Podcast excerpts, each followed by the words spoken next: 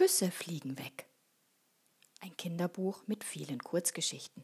Jede davon eine kleine Herzumarmung. Geschrieben und gelesen von Delia Fiori für Mia.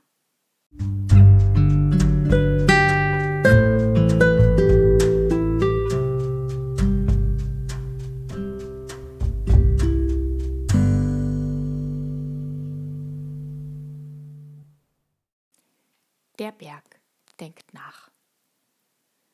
Jedes Dorf in den Bergen hat einen Hausberg. Das ist der Berg, der vor der Haustüre des Dorfes steht.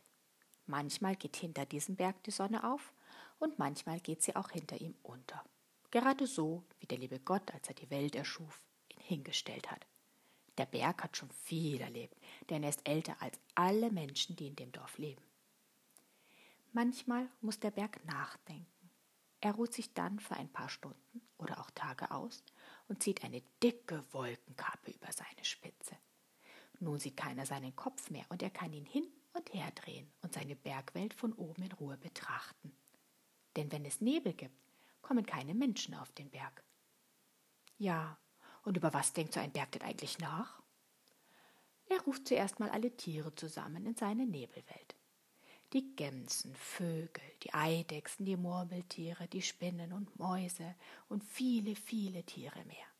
Dann zählt er nach, ob keines verloren gegangen ist und lässt sich erzählen, was die Tiere alles erlebt haben. Ihr müsstet mal hören, wie die alle durcheinander reden. Jedes will zuerst erzählen. Eine Gams ist beispielsweise in eine Schlucht gefallen und kommt alleine nicht mehr raus. Der Berg denkt nach, wie er helfen kann. Dann schüttelt er vorsichtig seinen grauen Bart und viele kleine Steine fallen aus dem Bad in die Schlucht, so dass die Gams über die Steine wieder hinaufklettern kann. Und die Adlereltern berichten aufgeregt, dass eines ihrer Kinder sich verflogen hat und sie es nicht mehr finden können. Der Berg denkt nach, bläst ein wenig den Nebel zur Seite und zeigt den Eltern, wie ihr Vogelkind ganz weit hinten auf einem Baum sitzt und ängstlich nach ihnen ruft. Glücklich fliegen die Eltern dorthin und holen ihr Kind zurück ins Nest.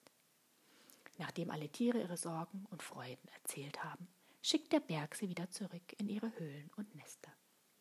Danach schaut er sich noch die Blumen an, die an seinen Hängen blühen und ihn schmücken. Er sieht das Edelweiß, den Enzian, die Glockenblumen, Lupinen und Alpenrosen.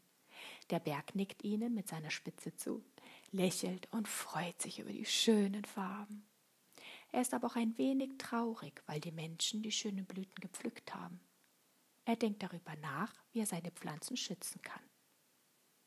Vorsichtig greift er mit seinen Felsenfingern die Blumen an den Wurzelbeinen und pflanzt sie ganz versteckt irgendwo anders an die Felswand, wo die Menschen sie zwar anschauen, aber nicht pflücken können.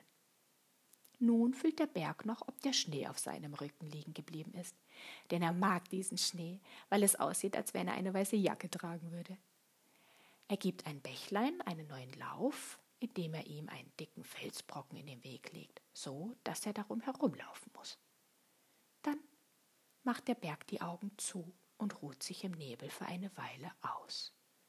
Morgen ist ein neuer Tag, denkt er und dann werde ich wieder auf die Menschen hinuntersehen und sie beschützen.